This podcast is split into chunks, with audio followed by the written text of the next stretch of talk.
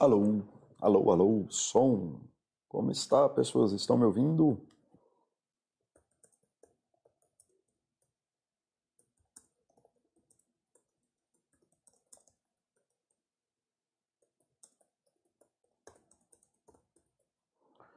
Boa sexta-feira, pessoas. Como vocês estão?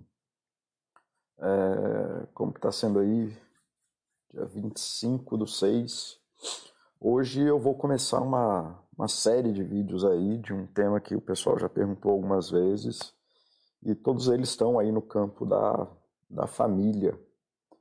É, e aí eu vou trazer pelo menos os temas mais recorrentes aqui da Baster, que é filhos, então a relação né, de você com das pessoas com os filhos que tem, é, filhos e filhas e tudo mais.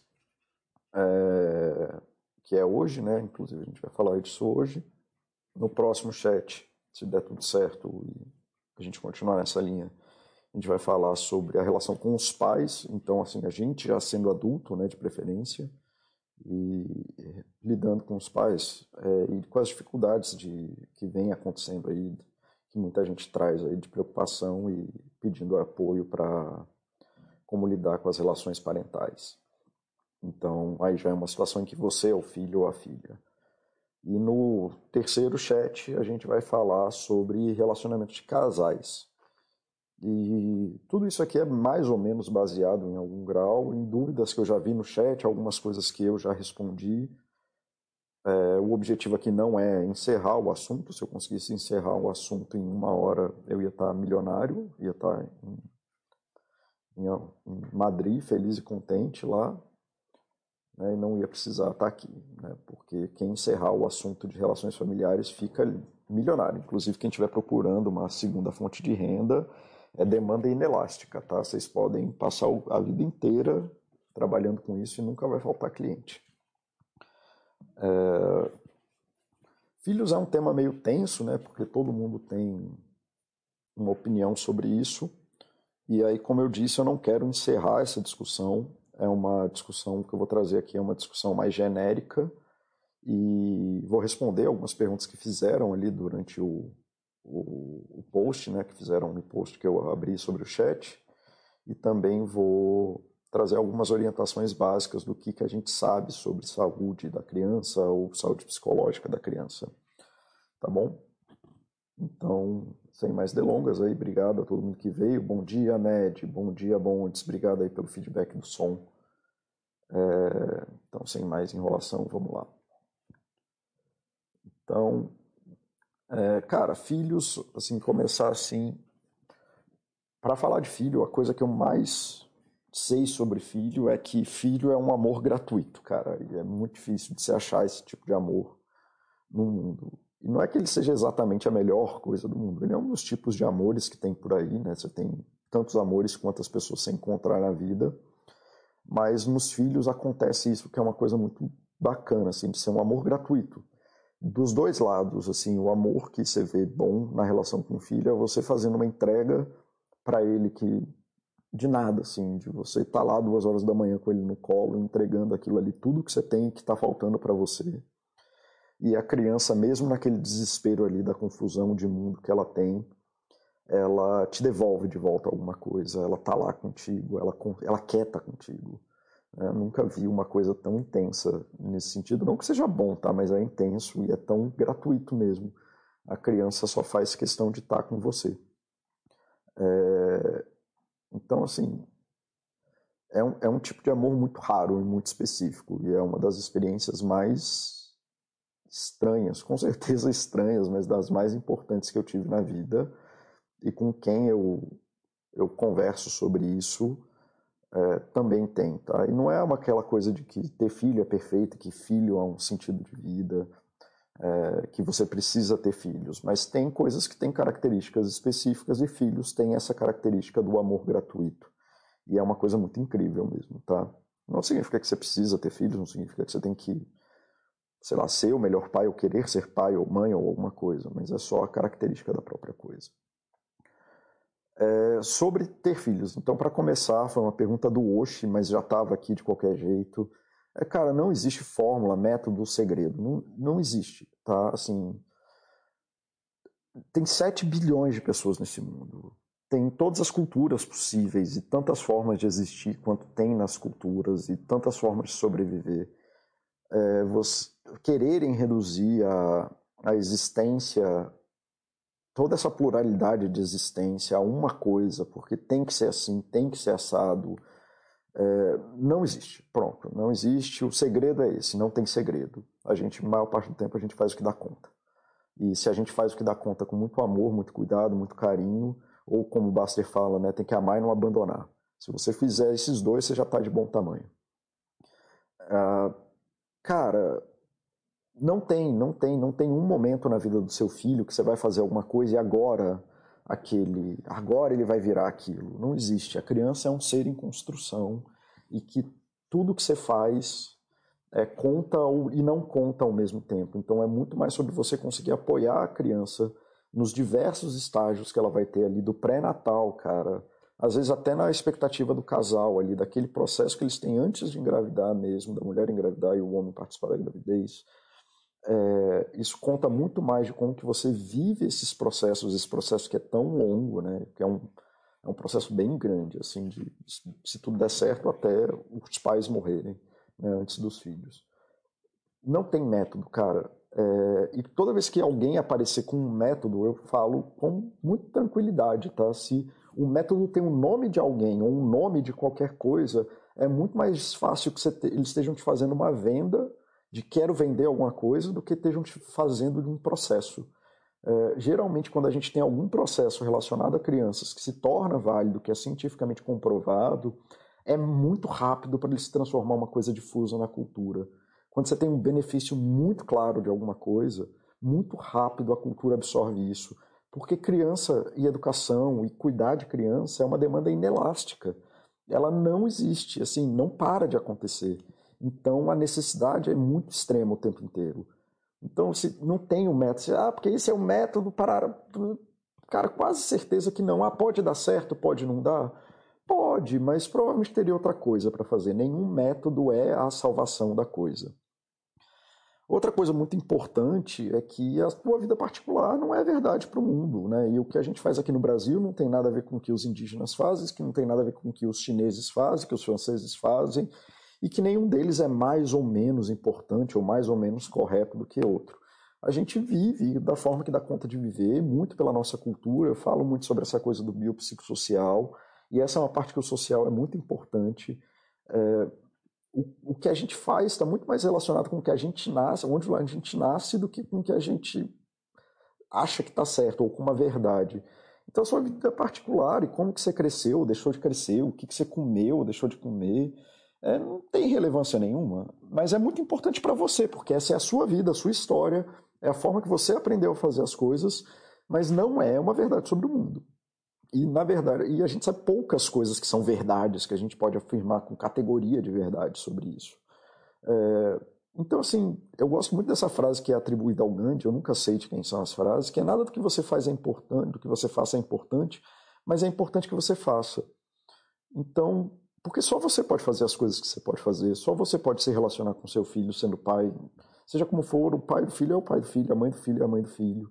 Então, por mais que não seja importante, que não tenha uma verdade ou um benefício real, vai ter uma importância muito grande para você e para o seu filho, ou para sua filha. E isso é o importante, né? porque essas são as vidas que vocês têm e não tem outra vida. Tá? É, então, a forma que você faz importa muito para você e para ele mas não é uma briga de verdade. Quanto mais se briga sobre as verdades e tudo mais, mais você se distancia das possibilidades que você pode viver. E a não ser quando você tem coisas muito claras, e eu vou comentar algumas aqui que são essenciais, é muito sobre o que vocês dão conta de fazer, tá bom? Então não é sobre, ah, isso aqui eu estou fazendo certo, é isso aqui que vai mudar a vida do meu filho, isso aqui que foi fundamental. O que é fundamental é ser amado e ter pais que apoiam ele, que estejam lá no rolê com ele. É muito mais sobre o processo do que sobre do que sobre tá certo ou tá errado, tá bom? Isso é muito importante porque isso tem essa coisa da verdade, do, da necessidade de estar certo de querer fazer o certo. Isso atrapalha muito, quase sempre. Eu não trabalho diretamente com crianças, mas trabalho muito com orientação parental, que é a orientação dos pais.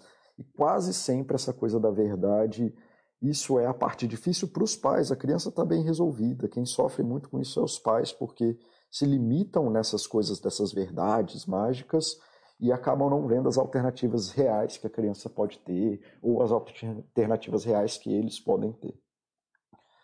É, que nem eu falei, eu trouxe os tópicos que o pessoal comentou, então eu vou, então não é uma coisa que vai abordar tudo, então vou trazer o que a galera comentou mais.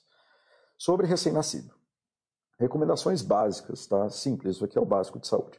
Tenha um pediatra de confiança a melhor recomendação de saúde que eu posso te dar é tenha um médico para cuidar da sua criança e da sua família, tá? Porque o pediatra cuida tanto do, da criança quanto da relação familiar com a criança. E tem alguém que você confia, porque tem um milhão de informações, que nem eu falei, tem o que não, como a demanda é inelástica, o que não tem é picareta falando besteira. E só um pediatra vai conseguir te falar o que é importante, conseguir falar o que é realmente relevante é mesmo que seja verdade, mesmo que seja um método comprovado, o quanto que isso é relevante para a relação familiar que você quer construir com seu filho ou com a sua filha. Tá? Então, assim, tenha um pediatra de confiança, alguém que você de fato conheça vocês, de fato conheça o seu filho ou sua filha, que conheça sua criança, que vocês possam tomar decisões juntos, tá? E não é sobre ah, pedir autorização do pediatra para fazer as coisas. É sobre ter um espaço com alguém que tem um saber específico e que sabe orientar vocês no mar de informação que existe. O pediatra é a pessoa que gastou a vida inteira estudando isso. Então ele vai saber quais são as intervenções, quais são as possibilidades e vai conseguindo falar para vocês qual é o benefício esperado de cada coisa. Então não é sobre o pediatra mandar, é sobre o pediatra conseguir ajudar vocês a fazer o melhor que vocês nem sabem que podem fazer. E a outra coisa que é que todo mundo pergunta, ah, mas o desenvolvimento da criança, não sei o que, que é até uma coisa que eu não vou falar tanto aqui de formas específicas, porque existe esse livrinho maravilhoso, que é o melhor livro do mundo sobre desenvolvimento da criança e tudo mais, que é a caderneta de saúde da criança, que todo mundo ganha uma no parque. Tá? Quando a criança nasce, você ganha uma dessa. Bicho, é o melhor livro do mundo. Tudo que é realmente importante, imprescindível, que precisa ser feito, tá nesse livro. Então, se você fizer só aquilo, já tem uma boa chance da coisa dar certo. E está na linguagem mais apropriada possível, sem charlatanismo, sem palavra de venda, sem marketing, sem nada. Como esse é um material do SUS, esse material é feito para a população e para o bem-estar da população e é um material muito bom. Eu só não assino embaixo porque eu não tenho nem autoridade para assinar embaixo, eu sou ninguém perto da galera que produziu esse material. Mas, cara, se vocês tiverem dúvida, muito possivelmente essa resposta já está lá, ou pelo menos para indicar o que é esperado da, da pergunta que você está tendo. E o que não tiver lá, o que você tiver dúvida, deve ser discutido com o seu pediatra de confiança, vai ser a pessoa que vai conseguir te orientar lá. Mas, cara, é muito importante, é muito importante. Essa caderneta do SUS é um, é um trabalho maravilhoso, cara. É, é incrível, assim, eu não consigo falar o tanto que ele é importante para o bem-estar das, das crianças. Tem uma política pública no Brasil que merece ser é, louvada, é essa aí, ela é muito boa. E a terceira coisa é aprendam a ser tratados em saúde, a ter um bom atendimento de saúde, a procurar médicos. Nisso a Baster.com tem os fax, que se eu não me engano são, os nomes são esses mesmos, como procurar um médico e como aproveitar uma consulta médica.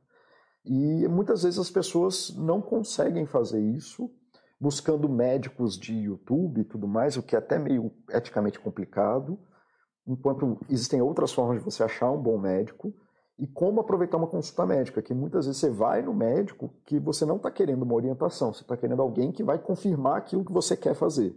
E esse não é o trabalho do médico. Se esse fosse o trabalho do dentista, toda vez que alguém, ninguém ia ter dente, porque todo mundo quando está com dor só quer arrancar o dente. Né, fala, tira essa dor daqui a qualquer preço. O trabalho técnico é de fazer a, maior, a melhor avaliação possível para poder gerar um rol de intervenções possíveis que cabem dentro das necessidades daquele que está sendo atendido. E muitas vezes isso vai acabar confrontando a, a tua expectativa. Isso é ok. Tá? Então você pode buscar uma segunda opinião. Ah, não gostei tanto desse. Pode. Mas se dois, três falaram a mesma coisa e você está procurando só alguém que vai confirmar o que você disse, provavelmente você está tendo uma dificuldade. Lógico que tem casos extremos, da pessoa que foi mal diagnosticada, tá tudo bem. Se for isso, talvez até valha a pena, mas no geral, se os três médicos falaram a mesma coisa, ou mais ou menos dentro do mesmo rol, dentro da mesma classe ali, provavelmente é porque é aquilo mesmo, tá? Desde que sejam médicos bons que você confie. Deixa eu ver o que o pessoal está falando aqui. Aproveitem os filhos, nada tem mais sentido na vida. Os meus é.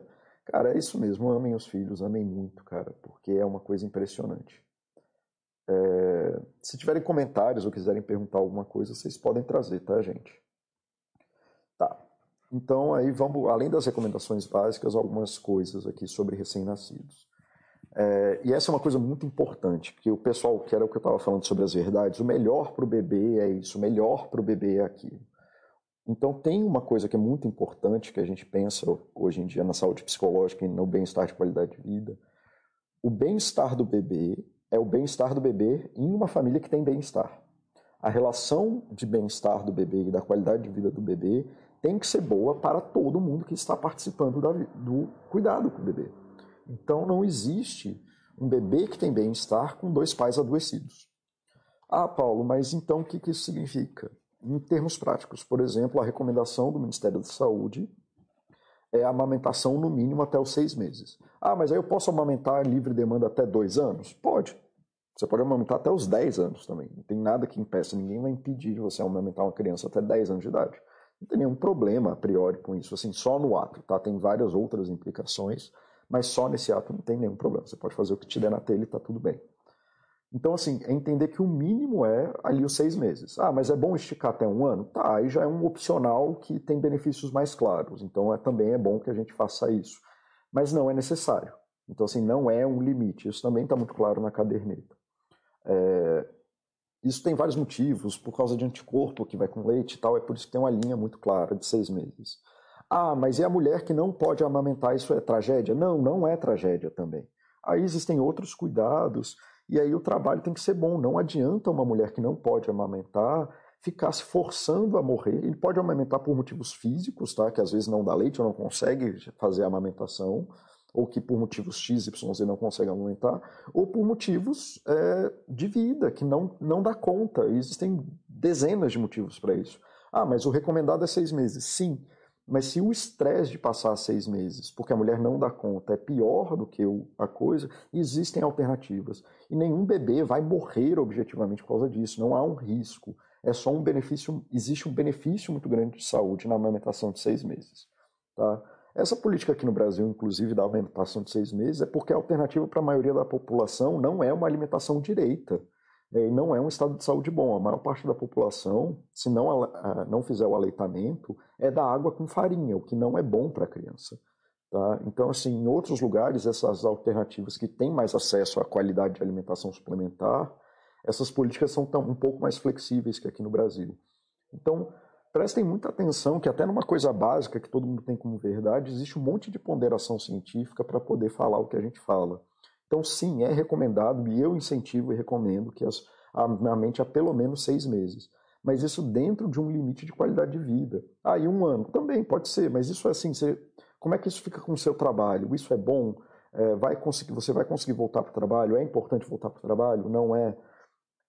Então, a ponderação dessa coisa é sobre a qualidade de vida da família. A família não pode quebrar para atender uma necessidade exclusiva do bebê, e aí, respeitando os limites daquilo que é a recomendação mínima, que, por exemplo, é os seis meses. Tá? Ah, outro lugar que isso acontece muito, que eu até coloquei ali, do sono, ambiente de sono, alimentação e brincadeiras. É, ah, a criança tem que dormir no quarto com o pai, tem que dormir no quarto separado, tem que dormir no, na cama que fica colada, tanto faz. Tanto faz, o que importa é o que é bom para vocês. Se o marido tem um sono super pesado e não acorda e a mulher tem que ficar levantando toda noite, talvez seja bom dormir no quarto. Mas se de repente o marido é mais disposto ou a mulher é mais disposta e levanta para pegar o bebê, tá tudo bem. Aí se de repente a galera, o marido tem uma boa relação quando o bebê acorda, talvez seja bom que o bebê esteja no berço. Não sei e não tem regra e tanto faz. Então façam o melhor que é bom para todo mundo que está participando. Tá? A balança não é 100% perfeita, não é equilibrada, mas é longe de ser impossível. Tá? Dá para gerar é, alternativas viáveis que atendem às necessidades de todo mundo, se, é, obviamente, se a família está disposta a negociar.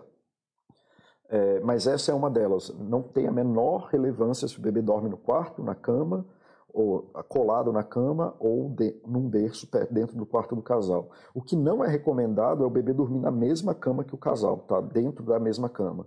Porque ele pode sufocar com o travesseiro, ele, o, o, os pais podem virar em cima dele, é, ele pode se enrolar no edredom, etc, etc, etc. Então, esse é um não claro, tá? E isso não é uma recomendação. Mas o, o resto é a escolha de vocês, tomem a decisão que é melhor para a família. A coisa mais protetiva para uma criança é uma família boa, tá? É uma família que está bem. E aí, tá, de novo, a balança não é perfeita, é lógico que a criança exige sacrifício e tudo mais, mas dá sim fazer o que se dá conta de ser feito e fazer bem para todo mundo é melhor do que um perfeito que não existe, tá bom? E não existe. A natureza da parentalidade é causar e sentir desconforto. Você vai causar desconforto no seu bebê, você vai, ele vai cair um dia, você vai frustrar ele. É, isso faz parte do rolê. E é isso. O que protege o bebê e a família é vocês estarem suficientemente bem. Vocês estarem ansiosos pensando na na precisão cirúrgica do posicionamento do bebê em relação à cama do casal é mais deletério do que só dormir de qualquer jeito, desde que o bebê não durma na cama, tá bom? Então fica aquela pergunta que eu já falei várias vezes nos outros chats de propósito e tudo mais, é o que, que a gente pode fazer além do desconforto? Como os cuidamos de nós e do bebê da melhor forma possível, apesar dessa situação que é desconfortável, tá? É, deixa eu ver aqui se tem uma alguma coisa relevante aqui. Oi, Arga, bom te ver. Mauro, você está por aqui, cara, que bom que você está aqui. Obrigado pelo apoio, querido. É, Oi, Joanita, tudo bem? Como é que você está? Foxhold, se precisar acordar, me avisa aí, cara. Arga, parafraseando Saramago, filho é o melhor empréstimo que você recebeu na vida para você tentar ser uma pessoa melhor. É bem isso, assim, filho é um exercício de humildade e de crescimento individual. Você tem todas, toda a razão, Arga. É, é isso, assim, meu filho, ele me ensina muito das coisas que eu não sabia que eu podia fazer. Cara, especialmente isso que eu tenho falado, que eu falei agora sobre é, o perfeito e tudo mais, isso recai muito sobre as mulheres. E isso é uma coisa muito fácil de ver. Qualquer um que já viu uma mulher, especialmente a mulher de classe média, é, recai um absurdo de, de, de obrigações e de necessidades que são surreais e elas precisam de apoio, tá? Então, claro, tem algumas atribuições que são próprias da gravidez, então a própria gravidez carregar o bebê é exclusiva à mulher e à amamentação. Mas é, isso não são tantas assim. Então, mulheres peçam ajuda, não é demérito pedir ajuda. O bem-estar de vocês é mais importante para o bebê do que é, qual é o brinquedo que ele está comprando, qual é o tipo de brincadeira, se ah, ele vai ter uma o desenvolvimento de inteligência, não tem nada que desenvolva inteligência no bebê, isso é uma. Isso é uma enfim, são os predadores predando na, no medo dos pais. É, o que bebês precisam é de uma família suficientemente amorosa e estável. Tá? Então peçam ajuda de quem pode ajudar, façam pedidos das coisas que são importantes para vocês. E homens, ajudem no que podem ajudar. Essa coisa de, mas eu trabalhei o dia inteiro. Cara, dane-se, a pessoa passou o dia inteiro com o bebê. É uma desgraça igual. Sabe, é muito cansativo, é muito cansativo. Todos estão cansados, exaustos. A balança não é perfeita, mas é preciso que todos cuidem um dos outros. Tem essa frase que eu adoro muito, é uma frase é, que eu ouço muito em inglês, né? It takes a village to raise a child. É, precisa de uma vila para criar uma criança. Criar uma criança não é um ato individual. Não morram na sobrecarga de. Desculpa. De quererem fazer tudo sozinho. É muito difícil criar um filho sozinho precisa de uma vila, vocês precisam de um ambiente de apoio, de um ambiente amoroso. Tá? Muito cuidado com as verdades, não briguem com as pessoas sobre as verdades. Criança, especialmente recém-nascido, precisa de abraço, carinho, de beijo, de cafuné, de carinho na barriga, carinho no pé. Precisam de gente que esteja brincando, interagindo com eles. Não, não existe muito mais do que isso. O resto é alimentado a banho e tudo mais. Essa do banho também, cara, a melhor forma de dar banho na criança, cara, sei lá, com, com água morna, provavelmente, mas também tirando isso, tanto faz, é o equipamento que serve para vocês. Eu sempre dei banho no meu filho direto no chuveiro, eu e ele brincando. É, e usava uma bacia ali para segurar ele. É, não deixem crianças sozinhas no banho. Essa, essa é uma recomendação de verdade. Crianças não podem ficar sozinhas, recém-nascidos não podem ficar sozinhos no banho. Mas tirando isso, é o que for melhor. E o banho sempre foi a melhor coisa, a melhor hora pro, comigo, com meu filho. Assim, a hora que a gente brincava, a hora que a gente fazia brincadeira, vocalizava, cantava. É... Então sempre foi um momento muito bom. Então é, ficar naquela do ofurô, do não sei o que, cara, se te ajuda, ótimo, mas se não tem, tem outras formas de ajudar. criança precisa de afeto, carinho, brincadeira, estimulação, é, interação com os pais, precisa estar perto de quem ama elas e quem, de quem elas, de quem as ama, de quem elas se sentem amadas. Não tem muito segredo, o resto tudo é medo e confusão. Deem atenção nisso, que isso aí já basta, tá? Deixa eu ver aqui o que está é, que está rolando aqui. Obrigado pelo sorriso, Mauro. Espero que seja a minha felicidade de te ver. Eu fico muito feliz de te ver. É, SDP, nosso pediatra brinca que às vezes ele é mais psicólogo que pediatra no consultório. É isso mesmo, é isso que eu estou falando. O, o, o bom pediatra é o que vai estar tá atento à necessidade do bebê e das relações familiares. Então é bem isso mesmo, SDP. É bem essa parte dele estar tá ajudando os pais a se tornarem os melhores pais que eles podem ser. Tá? Uh, deixa eu ver aqui. Uh, Joanita, cuidar de uma criança é muito, muito difícil trabalhar numa empresa 10 horas por dia. Na minha licença maternidade, só consegui escovar o dente é, e tomar banho quando o marido voltava do serviço. Joanita, eu em algum lugar até concordo com você, mas eu não, eu não gosto muito de medir sofrimento, não, tá? É, então, assim, cara, são desafios diferentes, com sofrimentos diferentes, com necessidades diferentes. O que eu sei é, e que eu posso falar que é uma das peculiaridades do, do, da, do cuidar de uma criança é que é um trabalho infinito, né? Ele não acaba nunca. Então, é, se você não tem uma noção boa de autocuidado e de saber se preservar na relação com a criança, que é isso que eu estou falando, a gente precisa gerar sistemas que permitam que a gente fique bem também, é, gera essas situações. Não estou falando que você fez nada de errado, não. É muito normal isso de escovar o dente, tomar banho, de sentir falta dessas coisas básicas. Eu passei, tipo, seis meses é, sem conseguir ir no banheiro de porta fechada. Isso é uma coisa que eu conquistei faz dois anos. É muito difícil, porque é um trabalho contínuo extenso, mas é importante é, a gente trabalhar isso. Na hora que chega nesse ponto, é é a hora que a gente está precisando de ajuda, a gente está precisando de algum apoio, é, a gente está precisando gerar algum sistema que ajude a gente a cuidar da gente. Não estou falando que é fácil, não estou falando que ele vai durar para sempre e, acima de tudo, que não é culpa sua. Mas é, é uma peculiaridade dessa. A criança consome muito da gente mesmo e é muito difícil lidar com isso, tá? Eu só não gosto desse comparativo do 10 horas na empresa. São desafios diferentes que geram sofrimentos e sofrimento humano não é comparável. Tá bom?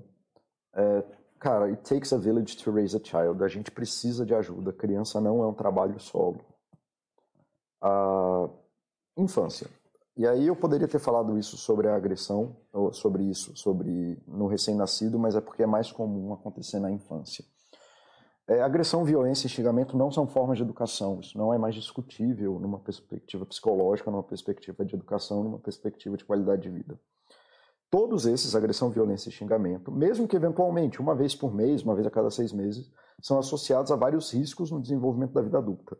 Então, o que, que isso acontece? Se chega num ponto que a criança tem alguma expectativa de que ela vai apanhar, sofrer violência ou ser xingada no desenvolvimento, do, no desenvolvimento dela, isso é um fator de risco é, para ela. Tá? Isso não está mais discutido, a gente tem muita meta-análise falando sobre isso.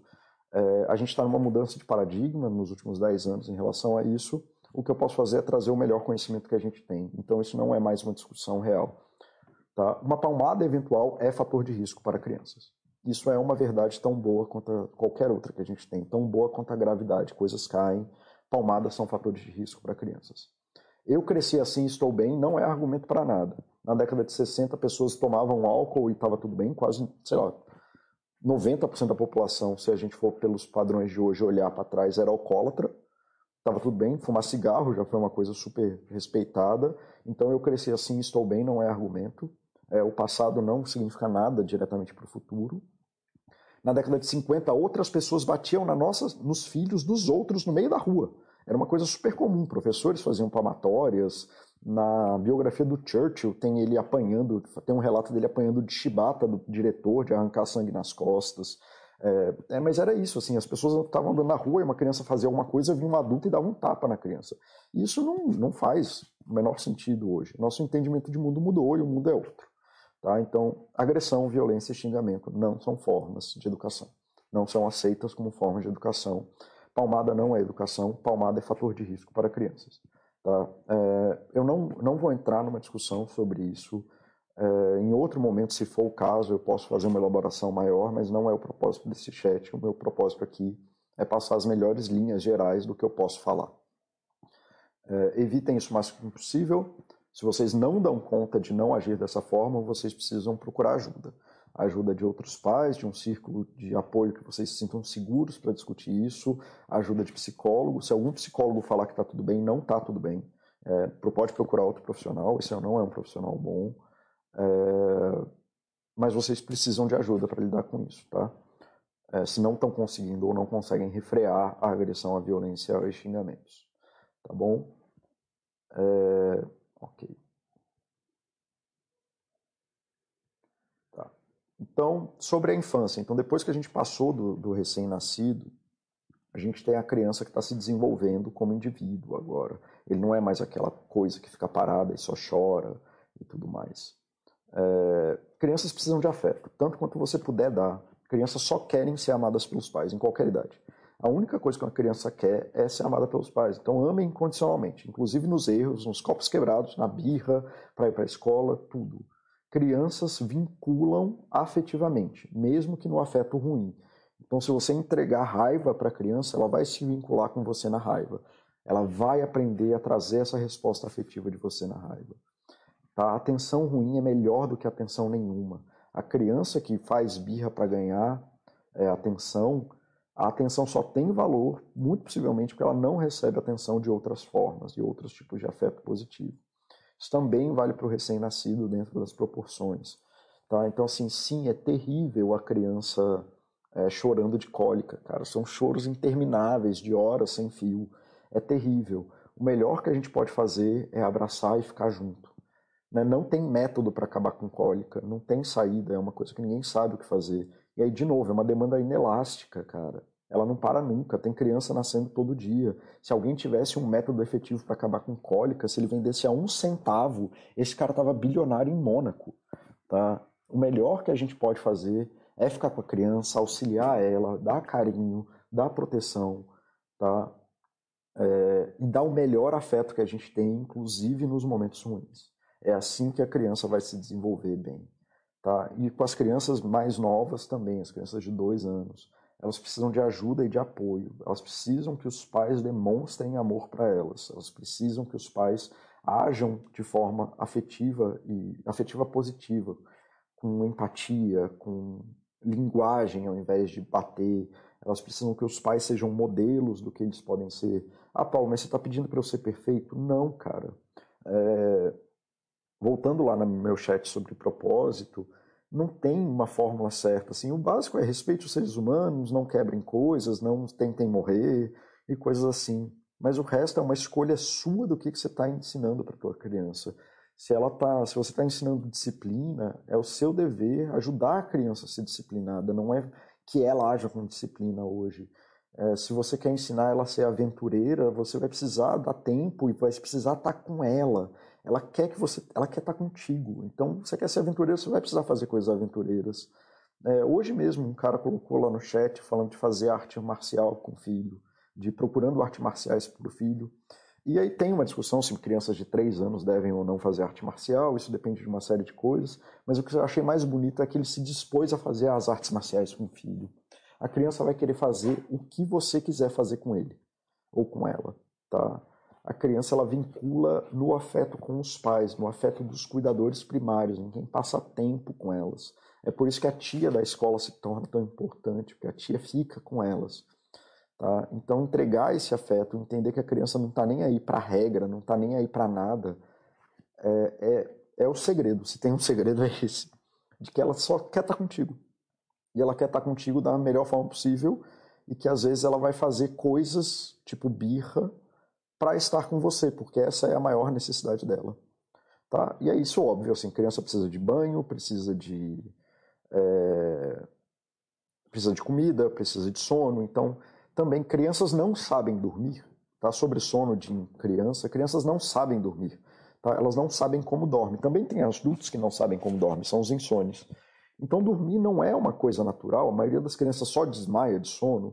É o nosso trabalho ajudar ela a se perceber com sono, perceber que ela está ficando cansada, ajudar ela a diminuir o ritmo e explicando para ela. Mas se você falar, você precisa dormir só porque você precisa dormir, isso não atende à necessidade da criança. A gente precisa disponibilizar nosso tempo e o nosso afeto, que muitas vezes falta para a gente, para ajudar ela a fazer essas coisas que ela não sabe fazer. Tá? E aí daqui para frente eu vou responder os pedidos dos usuários, mas que isso engloba boa parte das, das boas práticas. Enquanto eu estiver dando essas respostas, eu vou englobar as boas práticas com os filhos é, e aí não vale. Geralmente as boas práticas não valem só para uma coisa, elas são a forma geral de você lidar com crianças, tá? Então vocês podem abstrair, ou pelo menos eu espero que vocês consigam abstrair isso para as outras coisas que talvez sejam as demandas que vocês têm. Ah, deixa eu ver aqui se tem alguma coisa. Oi, Dart Trader, bom te ver aqui, meu querido, como é que você está? Tudo bem? É, nossa, esse chat está tendo muito menos pergunta do que eu achei que ia ter. Mas tudo bem, tá? Se tiverem alguma pergunta, pode mandar aí.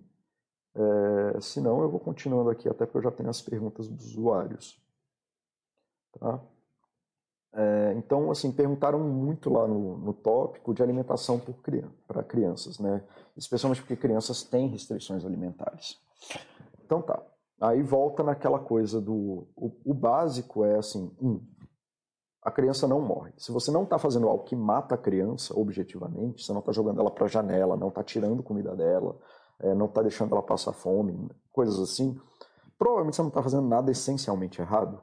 Tá? Se você não está botando a criança em risco de vida, provavelmente está tudo bem. Deixar ela sozinha no banho, coisas assim, está tudo bem. É, então, assim, a gente está falando do quão melhor pode ser. É, então, assim, crianças têm preferências, tá? Crianças são seres que têm preferências e elas têm as necessidades dela. Isso, algumas nascem com elas, outras nem tanto, outras elas vão aprendendo. A preferência alimentar é uma que não nasce com ela, por exemplo. É só ver que cada criança prefere comer a comida que a avó faz. Então a melhor criança para uma criança, a melhor comida para uma criança é a da família, porque ela aprende a ter preferência é, alimentar dentro da própria criação. É, e, com, e elas têm dificuldades com. Né, crianças são limitadas, elas não têm autonomia, elas têm restrição e elas estão presas na família, geralmente. Então elas só vão ter conhecimento daquilo que você dá para elas. Dito isso, elas não nascem com esse conhecimento do mundo e com uma expectativa de que as coisas vão mudar, elas, têm, elas vivem essa restrição.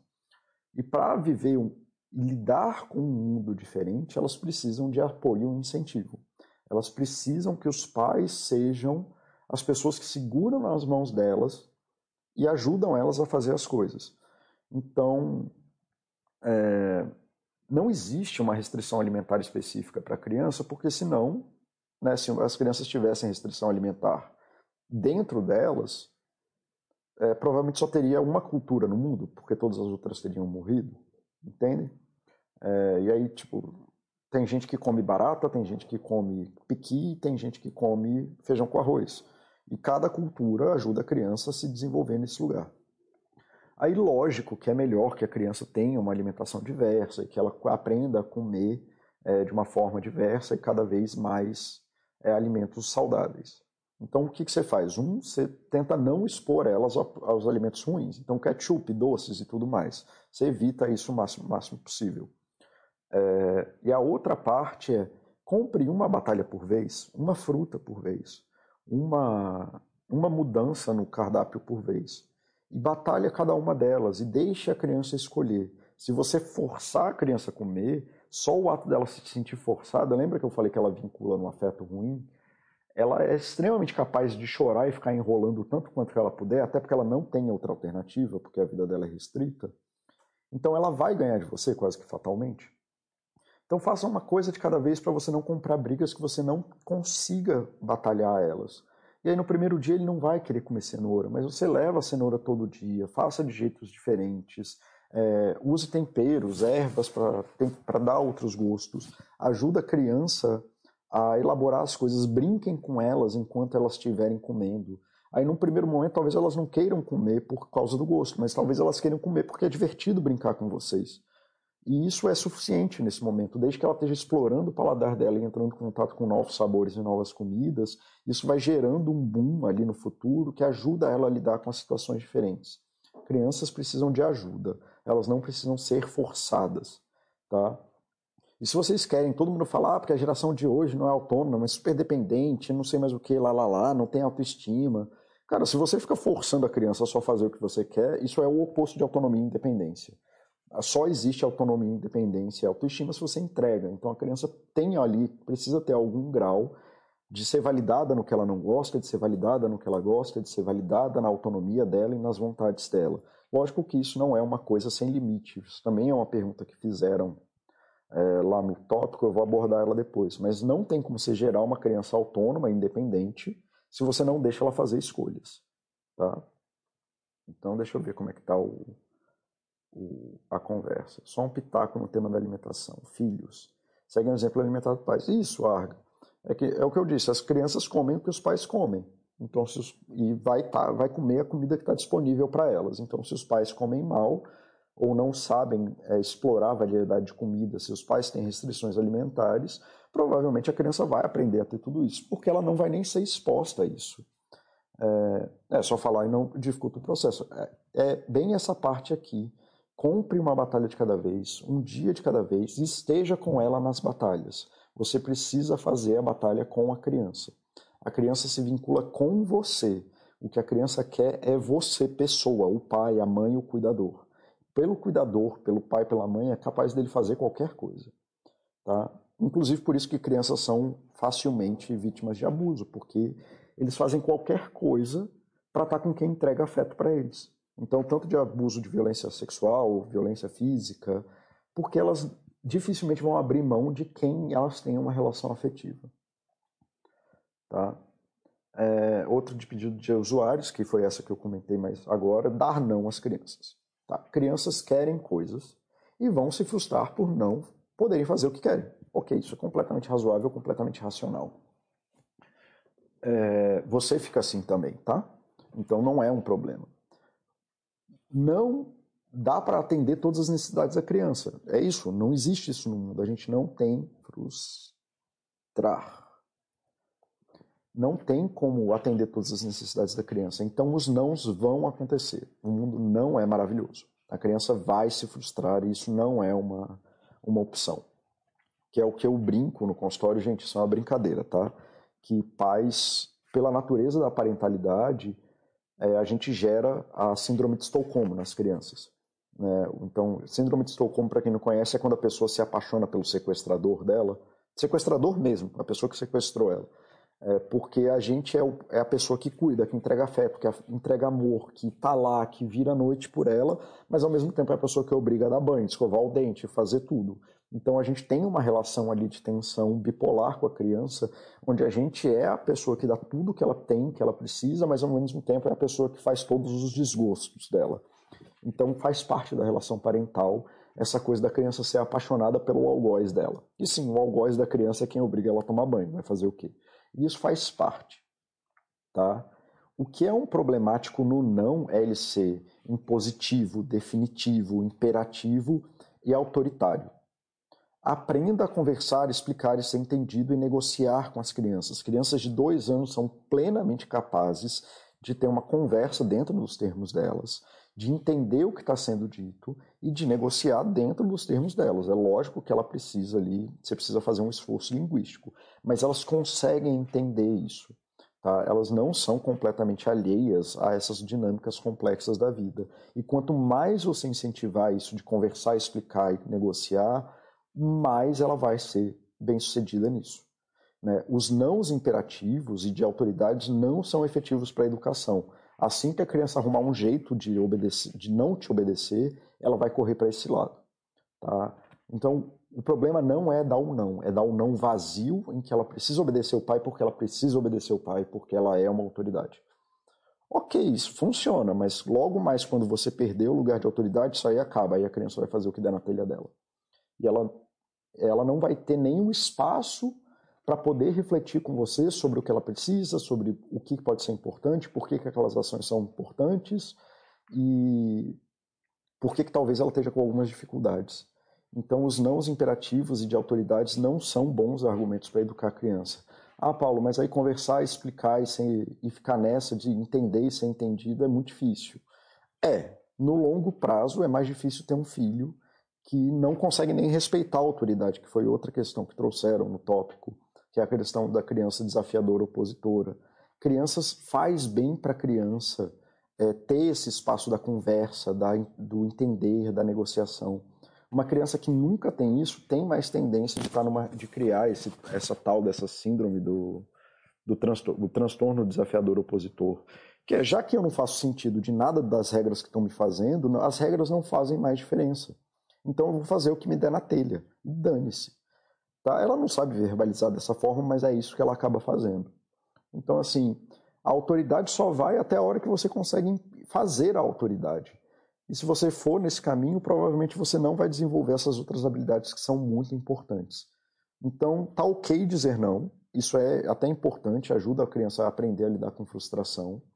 O que não tá ok é um não imperativo, autoritário, definitivo, em que a criança não participa da relação. E aí, mais uma vez, a relação tem que ser boa para todo mundo, para a criança, para você. Então você vai ter que ceder e vai ter que fazer coisas que você não está afim de fazer, e a criança também vai ter que ceder num limite daquilo que cada um pode fazer. Ok? Deixa eu ver aqui como é que tá o chat. Resumão, macaquinho vê, macaquinho faz. Isso, Dart Trader. É bem assim, criança é macaco total, cara. É, então, inclusive, macacos adultos são mais inteligentes do que criança, né? Então, é bem isso processo cognitivo de aprendizagem, processo vicariante, processo de modelação, é, processo de cópia, aprendizagem por imitação, tem vários nomes dependendo da linha que você está. O processo cognitivo, por definição, todos os processos são cognitivos, porque todos eles dependem da cognição. Tá? É, seguindo aqui, só tem mais um desse, e aí depois um último comentário final. Tá? É, outro pedido de usuários, ele perguntando sobre os Terrible Tools. É, Para quem não sabe, são os dramas dos dois anos, que as crianças, crianças ficam insuportáveis quando elas fazem dois anos. Sim, elas ficam muito, é muito difícil, é uma mudança dramática, dramática mesmo. Só que os Terrible Tools não são uma coisa que acontece aos dois anos. Tá? Eles são partes do que acontece na vida do desenvolvimento de um indivíduo. Então você tem os Terrible Twos, os, o drama dos dois anos, o drama dos três, o drama dos 10, dos 13, dos 15, dos 18 e dos 21. E por que, que eu coloquei essas datas?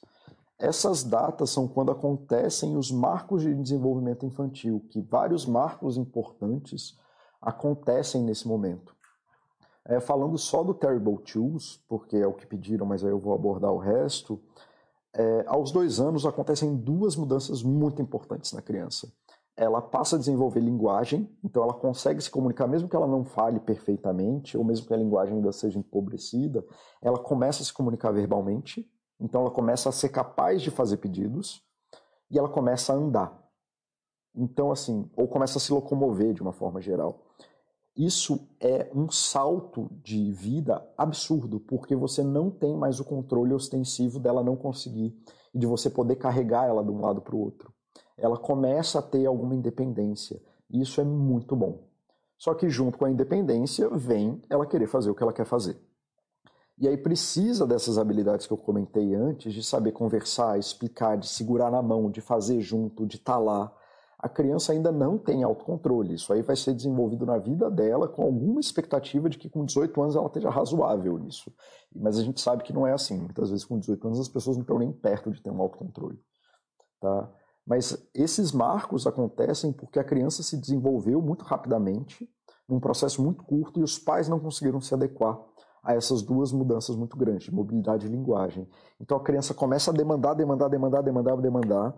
Ela não tem mais só as necessidades básicas de sono, comida, água e colo. Elas querem coisas e vão demandar isso. Elas vão demandar brincadeiras específicas. Elas vão demandar andar. Elas vão querer sair correndo. Elas vão querer se mexer. Elas vão querer ficar em pé. Elas vão querer enfiar a mão em tudo. E aí isso é o drama, porque ao mesmo tempo que elas desenvolvem tudo isso, ao mesmo tempo os pais começam a restringir também, tentando proteger a criança, tentando proteger o, tema, o tempo deles, e a criança começa a frustrar. Essa é a hora que é importante saber conversar, saber explicar, saber ser entendido, se fazer entender e negociar com a criança. Tá? Isso, a cura do Terrible Twos é isso. Isso vai acontecer aos 10, que é quando ele começar a tiver algum tipo de é, noção de corpo, que é quando ela começa a ter alguma independência de novo, ali quando ela tiver ali começando a ter um vínculo social é, mais forte. Vai começar, vai ter de novo aos 13. Aos, os 13 é quando eu falo que a vida começa. A vida do indivíduo, na minha opinião, começa aos 13. Que é quando esse vínculo social se tornou tão forte e a criança começa a ter, começa inclusive o processo de emancipação dos pais. Ela começa a querer fazer parte mais dos círculos sociais do que da relação com os pais aos 15, que aí a criança já deixou até inclusive de ser impúber, então agora ela tem direitos civis diferentes, 15 e 16 anos. Ela começa a querer sair, ela quer ficar na rua, quer ficar na balada. Então são marcos que vão acontecendo, vão abrindo os limites do que essa criança e do que esse adolescente podem fazer. E isso muda completamente a dinâmica das relações com os pais e os pais têm dificuldade de lidar com essas mudanças de dinâmica. Então, aos 18 anos, quando ela começa a ter carro e pode se locomover para onde ela quiser, ela pode viajar sem autorização, pode sair de casa, não, não existe mais forma legal de você amarrar a criança em casa. Se ele quiser sair de casa nunca mais voltar, é isso aí. E aos 21, que é quando você tem uma expectativa de uma mudança profissional e uma, algum tipo de início de mudança financeira também. Então, o Terrible Two não é da criança é, de, das dificuldades que, quando dá esse salto do marco, abre-se um mundo novo de opções e a criança começa a ser restringida e entrar em contato com as dificuldades que existem nesses marcos. É, e para os pais também isso é muito difícil. Aí, novamente, o trabalho dos pais é segurar na mão, apoiar. Sim, de preferência a vida inteira. Eu acho que se eu puder segurar na mão do meu filho, sempre que ele tiver um problema, não é para ir no banheiro, obviamente, mas sempre que ele tiver um problema, eu puder segurar na mão dele e ajudar ele num caminho que eu sei que vai ficar mais fácil comigo do lado dele, eu, eu quero fazer isso até o dia que eu morrer. É, eu não quero que isso acabe nunca. É, e aí, voltando à coisa do Terrible Two, a, mo a mobilidade e a linguagem aumenta drasticamente essa capacidade da criança. Então tem muito erro, muita aprendizagem, muita frustração, que é isso que eu estou falando. Mas ao mesmo tempo, é a primeira hora que a criança vai se desenvolver como um indivíduo. Então é uma hora que você tem que dar muito apoio para ela, que você tem que validar muito ela, que você tem que ajudar ela a se perceber dentro das necessidades dela, e é daí que vai aparecer o autoconhecimento, é daí que vai aparecer ela se percebendo e sabendo negociar com você, é daí que ela vai começar a te perceber como uma pessoa também, não só como o pai que tem que prover. Então é uma hora muito massa, é uma hora muito difícil, mas é uma hora muito massa para começar a ensinar essas coisas para elas. Tá? É, Olá, Pimentão Verde, como é que você tá, cara?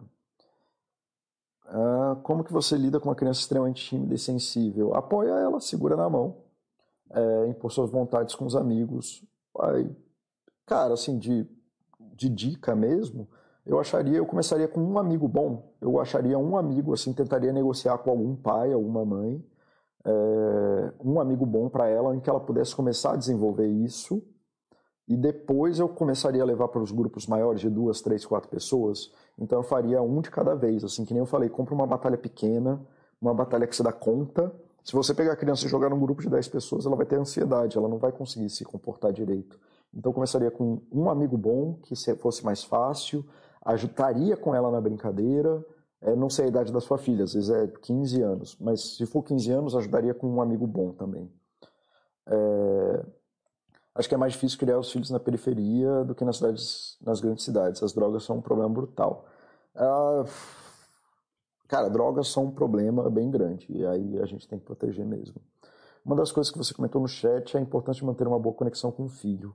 O que podemos fazer quando temos um fim de casamento para manter essa conexão? Estar junto, abrir o espaço para estar junto. Estar com a criança quando você estiver com a criança é para a criança e para atender as necessidades delas não tem outra opção. Você não pode ter uma conexão com seu filho se você não está junto. É, deixe os problemas do casal que se separou para o casal e foca na relação com a criança. Se o casal separou, vocês podem negociar um monte de coisas, vocês podem ter uma relação estável e juntos, mas o foco é na sua relação com a criança. Você tem que manter a conexão com o filho. É isso se os dois, as duas partes do casal estão afim de fazer isso. Se o pai abandonar a criança, não tem que pode, não tem. Então, vai fazer o quê? Você pode botar na justiça, pedir pensão alimentícia e pedir os dias de, de, de visita, de guarda, mas você não tem como obrigar uma pessoa a estar presente. Né? E aí é uma decisão infeliz. O que eu focaria não é na briga, inclusive, com essa pessoa que abandonou a criança. Eu focaria a minha relação com a criança o máximo possível e pediria ajuda para quem eu posso pedir ajuda. A pessoa que abandona a criança, obviamente, não vai te ajudar. É... Sim, bons amigos. O que protege crianças de drogas é bom vínculo familiar estável. Mais uma vez, se você faz um não de autoridade, a criança não tem espaço para discutir com a criança, a criança não tem espaço para discutir com os pais de, ah, meus amigos estão tomando álcool, eu não sei como agir a isso, ela fica mais vulnerável a isso. Se for só, não, álcool eu não quero falar, se eu te pegar com álcool eu vou te dar um tapa, eu vou te bater. Isso é bem pior para a criança porque ela nunca vai conseguir falar com você sobre isso, Pimentão. Então, a melhor forma é você ter o campo de diálogo com o filho. É, Arga, saiu da barriga da mãe é o exercício de atenção para o resto da vida. É isso aí, manter o canal aberto e seguir em frente. É bem isso. É, e o último comentário, esse aqui é o melhor livro que eu conheço de parentalidade, é, é o meu livro de referência, é o livro que eu passo no consultório quando eu faço trabalho com pais. E tem essa. Sobre a agressão, é, só para terminar, e falando sobre a agressão a filhos, ou a, a forma extremada de lidar com filhos, tem esse parágrafo que é muito forte, e para mim é um, é um parágrafo que todo mundo devia entender ele, pelo menos. Tá? E aí eu vou ler ele no literal aqui. Como pais, devemos entender que os filhos estão se tornando civilizados. O nosso trabalho é civilizá-los, ou seja, ensiná-los a se comportar de maneira adequada dentro da sociedade dos seres humanos. Julgar o comportamento das crianças usando os padrões, de, de, os padrões dos adultos é injusto. Tá? Então, assim, a criança não é um adulto. Vocês terem expectativas de adulto de uma criança ou de um adolescente é injusto. Os pais que ficam com raiva de um bebê por chorar são os que estão se comportando de maneira inadequada, não o bebê. Tá? Os pais que batem uma criança por acidentalmente derramar o leite na mesa de jantar estão se comportando de uma maneira muito menos adequada do que a criança. Para um adulto gritar e berrar com uma criança que está gritando é um exemplo de um adulto que abandona a civilidade. Então, o adulto está se comportando muito menos apropriadamente do que a criança que não foi civilizada. A criança, quando faz erros, está fazendo o que a criança supostamente é capaz de fazer. Um adulto que abandona a civilidade para cometer erros que são iguais aos que a criança estão cometendo, ela está abandonando o que ela está tentando ensinar. Então, assim, o trabalho é muito mais de conseguir estar no erro com a criança e apoiar ela no caminho dela do que você ficar é, insistindo que a criança se torne um adulto quando ela não é um adulto. Tá bom, galera? Bom, isso aqui era o que eu tinha para hoje. Eu consegui acertar o tempo. É, essas são as recomendações gerais. Eu espero que tenha sido benéfico para vocês. Eu espero que quem fez perguntas mais objetivas é, tenha tido as respostas atendidas. Se não, vocês podem perguntar lá no tópico do chat, que está lá na área paz. E aí a gente se vê semana que vem falando sobre relação com os pais adultos. Tá bom, galera? Falou, boa tarde, obrigado por terem parado a sexta para estar aqui comigo e bom fim de semana.